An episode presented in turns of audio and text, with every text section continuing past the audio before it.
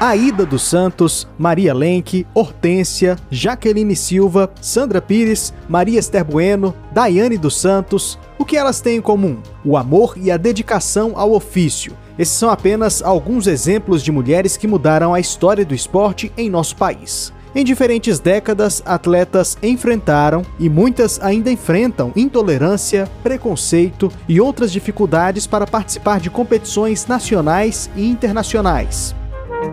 Se nós pensarmos, por exemplo, na história do esporte, vamos ver que nos anos 20 e 30, já algumas mulheres pioneiras se destacavam na atividade esportiva tentando mostrar que o desempenho da mulher na quadra esportiva pode ser tão significativo quanto nas fábricas, nos escritórios, nas academias. Isso corresponde exatamente à fase de luta, fase maior de luta das mulheres pelo voto e pela igualdade de direitos em relação ao homem.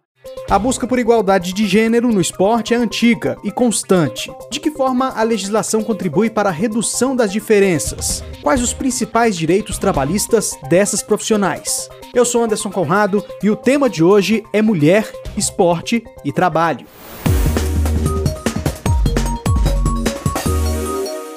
A primeira participação de mulheres em Olimpíadas ocorreu em 1900. Naquele ano foram duas modalidades, tênis e golfe. Quase um século depois, em 1991, foi realizada a primeira Copa do Mundo Feminina. Em 2012, pela primeira vez, as mulheres participaram de todas as modalidades olímpicas que os homens disputavam.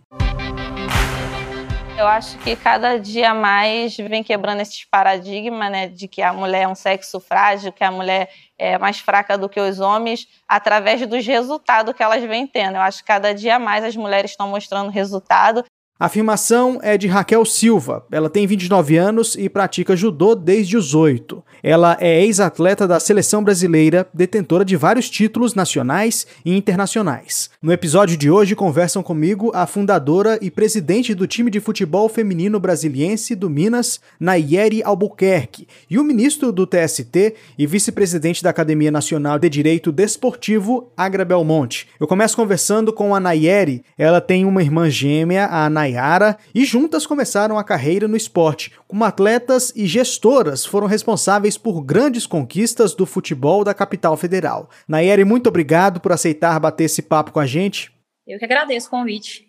Eu queria que você contasse um pouco da sua história no futebol e quais foram as principais dificuldades no início da sua carreira. Primeiramente, quero colocar em questão que obrigado, né, por vocês estarem fazendo esse programa e falando um pouquinho, né, da modalidade do futebol feminino que Inclusive, é uma das nossas lutas, né? A gente ter credibilidade, visibilidade em cenário nacional e também conquistar o respeito, né, das pessoas por conta dessa modalidade que é tão difícil. Mas assim, eu tenho 31 anos, completei 31 anos esse ano, mas eu comecei a minha vida em relação ao futebol feminino bem nova, né? Eu sempre fui atleta, sempre gostei da modalidade, do esporte como um todo. Eu comecei jogando nos jogos escolares, o futsal e tudo mais, e com o passar do tempo eu fui me apaixonando mais pela modalidade e tudo, e fui convidada para jogar no time profissional, que foi o Crespon, né? Em 2009, inclusive eu fui até nesse mesmo ano na minha iniciação como atleta profissional, nós já fomos campeãs do Campeonato Brasiliense e tudo mais. Tive a oportunidade em seguida de jogar no Ascop, que também era uma equipe de futebol feminino aqui de Brasília. Só que nesse meio tempo, eu sempre enxerguei muitos vícios né, em relação à gestão,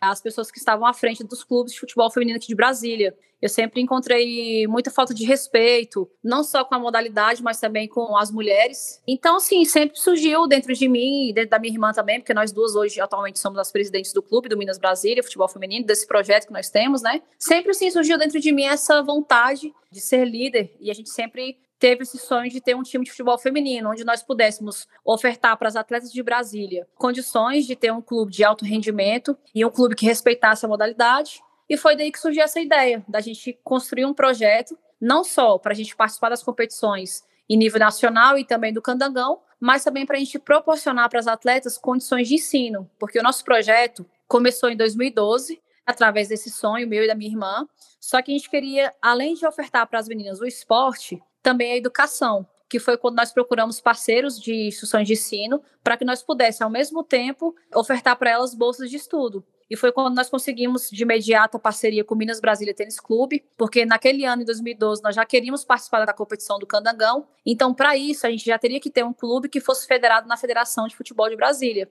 Então, como nós sabíamos que o Minas Brasília tinha uma história, já era federado e não tinha um time feminino, nós levamos né, um projeto para eles, para a diretoria, a presidência do Minas Brasília Tênis Clube, apresentamos o projeto, eles ficaram interessados e abraçaram a causa. E ao mesmo tempo, nós também fechamos uma parceria com o Centro Universitário ICESP, onde eles sempre apoiaram o esporte, né? Apesar de que naquele momento ainda não tinha o curso de educação física. Mesmo assim, eles gostaram do nosso propósito, do nosso projeto, de também levantar em questão da bandeira da mulher e fecharam também conosco essa parceria. Então, daí surgiu, inicialmente em 2012, o Minas e CES Brasília. Desde então, estou à frente desse time, onde nós tivemos grandes oportunidades, já somos, inclusive, atualmente tricampeãs do Campeonato Candango. Em 2018, nós fomos campeões da Série B do Campeonato Brasileiro de Futebol Feminino, onde nós conseguimos a ascensão para disputar a Série A. Até falando de gêneros, né, feminino e masculino, nós somos a única equipe que está disputando a Série A aqui em Brasília. Subimos com o time em 2018, um time 100% atletas de Brasília, né? E hoje nós trabalhamos não só com a modalidade de futebol, mas também com futsal. É mais ou menos isso, resumindo um pouquinho antes a nossa história.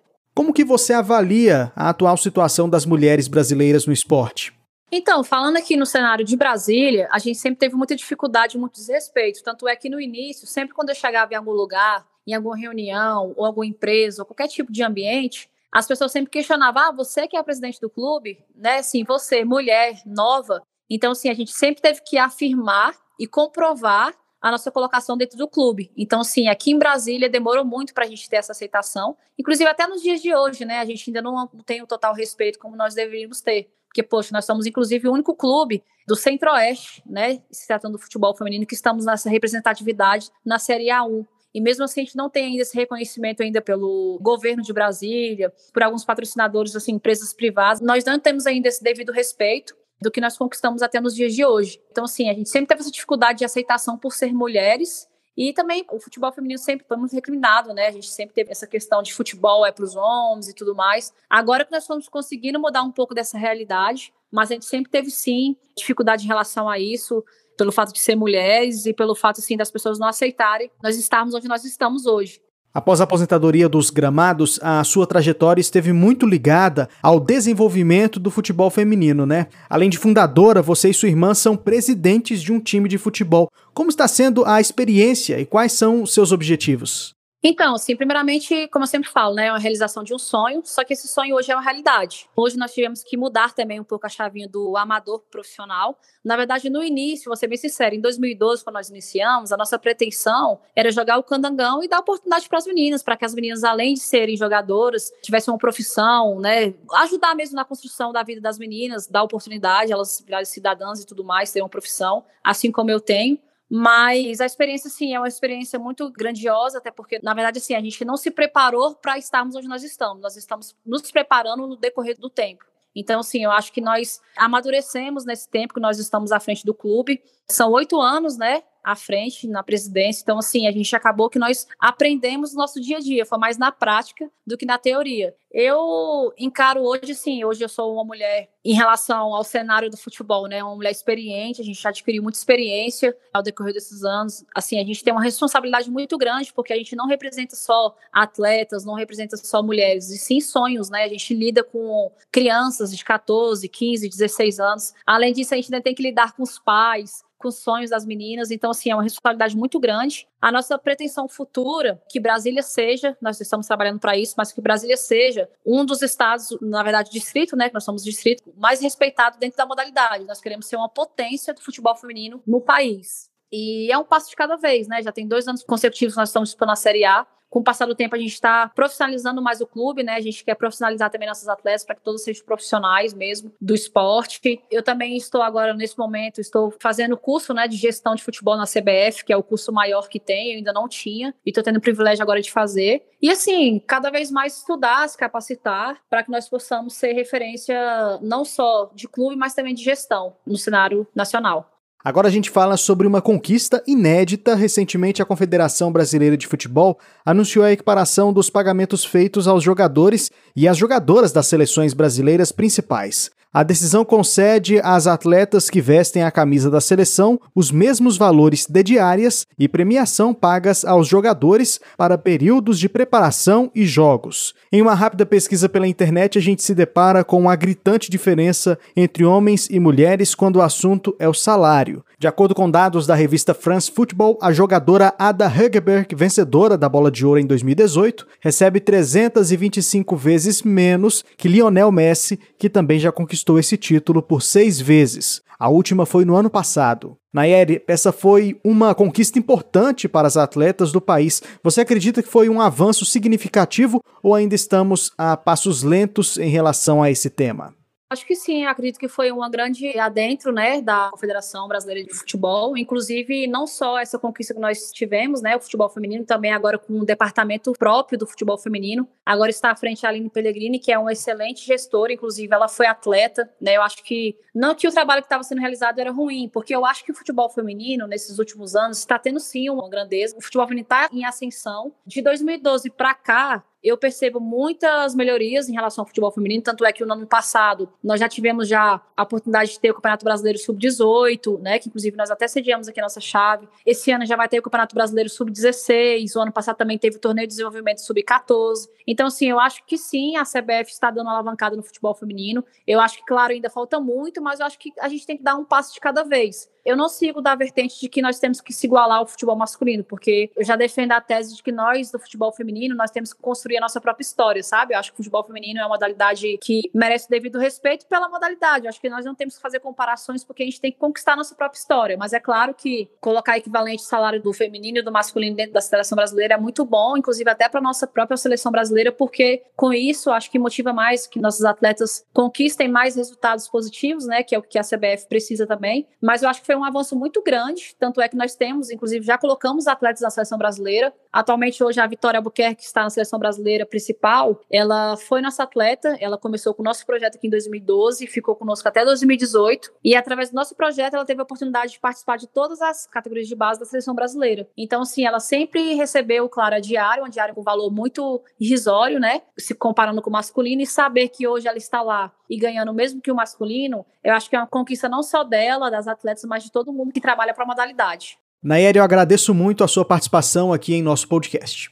Eu que agradeço. E não dá para falar sobre direito desportivo sem citarmos a Lei 9615 de 1998, a Lei Pelé, que prevê as normas gerais sobre a prática esportiva no Brasil. Por isso eu converso agora com o ministro do Tribunal Superior do Trabalho e vice-presidente da Academia Nacional do Direito Desportivo, Agra Belmonte. Desde já agradeço a sua participação, ministro, é um prazer tê-lo conosco.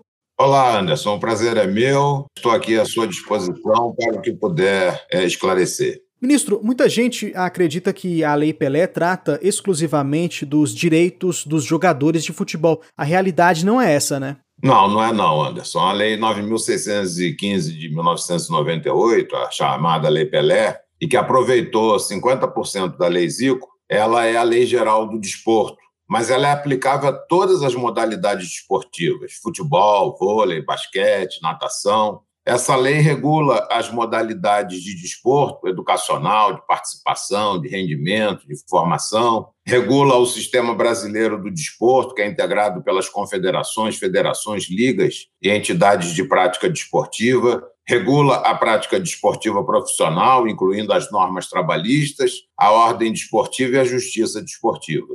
A distinção das normas previstas pela legislação relacionada ao direito desportivo, as regras são válidas para homens e para mulheres?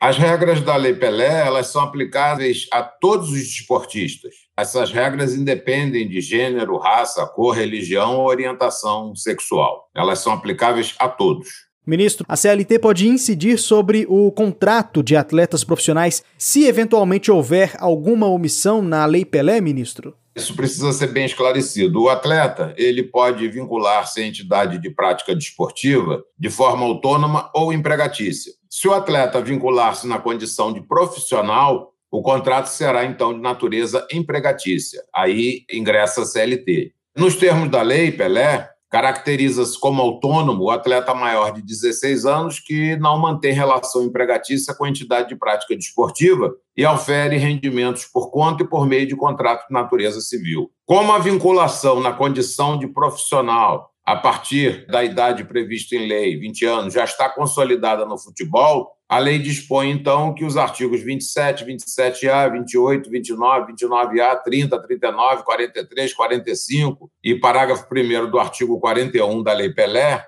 esses artigos que cuidam do contrato trabalhista, eles são obrigatórios exclusivamente para atletas e entidades de prática desportiva da modalidade de futebol. A intenção da lei é que, com o passar do tempo, todos os atletas se profissionalizem e que essas regras, inclusive trabalhistas, elas se apliquem a todas as modalidades desportivas. O vínculo desportivo do atleta com a entidade de prática desportiva contratante, ele constitui-se com o registro do contrato especial de trabalho desportivo na entidade de administração do desporto, na federação, né? E, aliás, é o que distingue o esporte do desporto que é o desporto vem a ser o esporte federado, né, o esporte regulamentado. Esse vínculo a que eu me referi, ele tem natureza acessória, o vínculo desportivo, ao vínculo empregatício, ou seja, formado o vínculo empregatício, forma-se então o vínculo desportivo. Então, o atleta ele está submetido a um duplo vínculo. O vínculo empregatício, aplicáveis às normas trabalhistas, e o vínculo desportivo, aplicáveis, então, às normas da justiça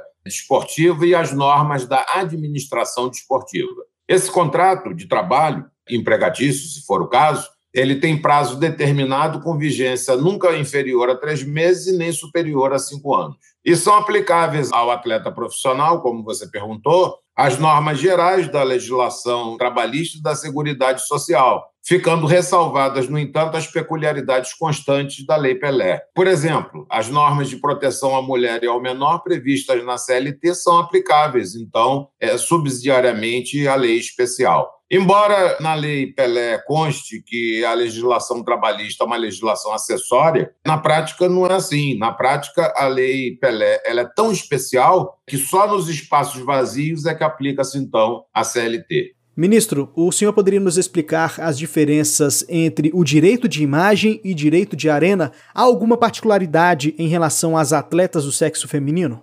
Sim. O direito de imagem ele se refere à cessão da imagem do atleta a terceiro, o que pode acontecer de forma exclusiva, o atleta contratar isso com terceiro, ou então pode ocorrer em parceria com a agremiação desportiva a qual ele está vinculado. E essa sessão de imagem é para a utilização da imagem do atleta em roupas, chuteiras, figurinhas ou comerciais. Já o direito de arena, ele é diferente. Ele não deixa de ser um direito de imagem, mas é um direito vinculado à participação dele no espetáculo. O direito de arena, então, ele diz respeito à participação de 5% pecuniário do que as entidades de prática desportiva negociam com as emissoras de rádio, televisão, internet pela transmissão do espetáculo. Não há qualquer particularidade em relação às atletas do sexo feminino. Como eu disse, a Lei Pelé é aplicável a todos, independente de qualquer peculiaridade. Nesse caso, então, as atletas do sexo feminino, pela participação no espetáculo, têm, têm direito ao direito de arena. E nada impede também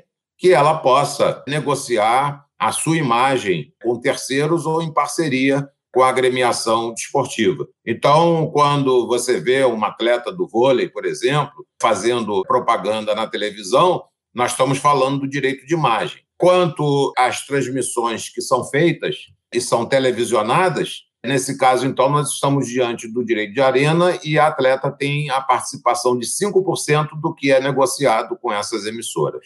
É preciso haver uma modernização das leis relacionadas aos atletas profissionais, principalmente em relação às mulheres? Olha, Anderson, em relação ao vôlei, natação e alguns outros esportes, a participação das mulheres está bem consolidada. No exterior, a participação das mulheres no futebol também está consolidada. A gente assiste pela televisão futebol alemão, futebol dinamarquês. No Brasil, nós estamos caminhando.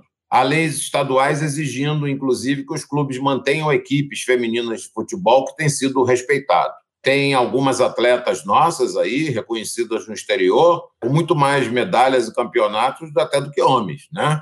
A Lei Pelé ela foi modificada várias vezes ao longo do tempo, desde 1998. Foi modificada em 2000, em 2001, foi modificada em 2003, foi modificada em 2011, foi modificada em 2015, 2016. As modificações principais elas ocorreram em 2011, que eh, tratou dos acréscimos remuneratórios específicos, ou seja, o ajuste que deve existir entre o atleta e a entidade de prática desportiva, com referência a treinos, eh, concentrações, viagens, quanto ele deve receber por isso. Ao mesmo tempo, é, tornou bilateral a cláusula penal. Se ele se desligar do clube em meio ao contrato, ele tem que indenizar o clube. Se por acaso o clube ou desligar em meio ao contrato, tem que indenizar o atleta. E em 2015, é, com o Profut, é, também deu é, responsabilidade aos dirigentes de entidades de prática desportiva maior do que previa a lei até então.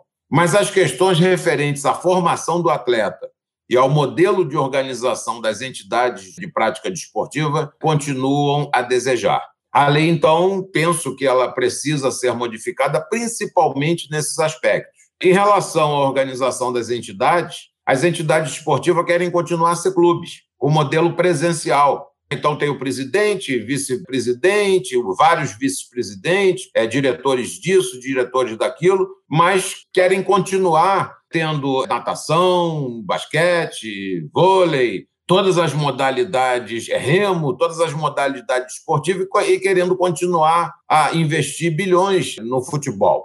E, evidentemente, com que aquilo que as entidades recebem dos associados e também de transmissão dos espetáculos, não é suficiente para a manutenção desse modelo de organização. Então, os clubes, tirando raras exceções, eles estão falidos por conta desse modelo ultrapassado. É preciso que eles se transformem em empresas, precisam de investidores e só como empresa eles vão certamente alcançar esse objetivo. Há projeto de lei em tramitação do deputado Pedro Paulo, já aprovado na Câmara, e que dá essa opção dos clubes se transformarem em empresas. E, ao mesmo tempo, se eles quiserem continuar como associações, eles assim continuem. Agora, o que não pode pretender é a associação querer ajuda do governo. Né? Se quer como associação, nesse caso vai viver de doações e outras coisas mais. Agora, se quer se transformar em clube-empresa, e nesse caso investir no futebol, aí penso que é o modelo adequado. Quanto à questão da formação, o início que a lei impõe de 14 anos é um início irreal, Anderson. Você imagina se o Guga vai começar a jogar tênis com 14 anos, é, se a Daiane vai começar a ser ginasta olímpica com 14 anos. Isso é irreal. Não tem como se pensar que o início da atividade do atleta em formação inicia com 14 anos. Essa idade tem que baixar, tem que depender, inclusive, da modalidade esportiva. Em alguns casos vai ser de 8 anos, em outros casos vai ser de 10 anos, mas 14 anos realmente é irreal. E, por outro lado, existe uma grande confusão a respeito dessa questão da formação, porque uma coisa é a formação desportiva que está na lei Pelé e que erroneamente está com a idade de 14 anos. Outra coisa diferente é o contrato de aprendizagem da CLT, que também tem início com 14 anos. E não há como se confundir, são obrigações desses contratos totalmente diferentes. O contrato de formação, ele não é um contrato de trabalho. Ele é um contrato de natureza civil, onde se pode receber subvenção por isso. Ele apenas deveria começar com uma idade inferior. Já o contrato de aprendizagem, esse sim é um contrato de natureza trabalhista, mas não se pode confundir uma coisa com a outra. Então, eu penso que a Lei Pelé precisa ser modificada sim nesses dois aspectos. No aspecto da organização das entidades desportivas, um novo tipo de organização, e também com relação à formação, a fim de que a formação é, do atleta ele tenha início com uma idade inferior àquela que a lei prevê. Ministro, muito obrigado pela participação aqui em nosso podcast. Obrigado, eu que agradeço. E esse foi o nono episódio do Trabalho em Pauta, uma produção do Tribunal Superior do Trabalho. O podcast teve áudios do documentário A Mulher no Esporte Brasileiro, de Raul Miller Filho e TV Brasil. O trabalho em pauta já está disponível nas principais plataformas de streaming. Você também pode conferir o conteúdo em tst.jus.br. Obrigado e até a próxima!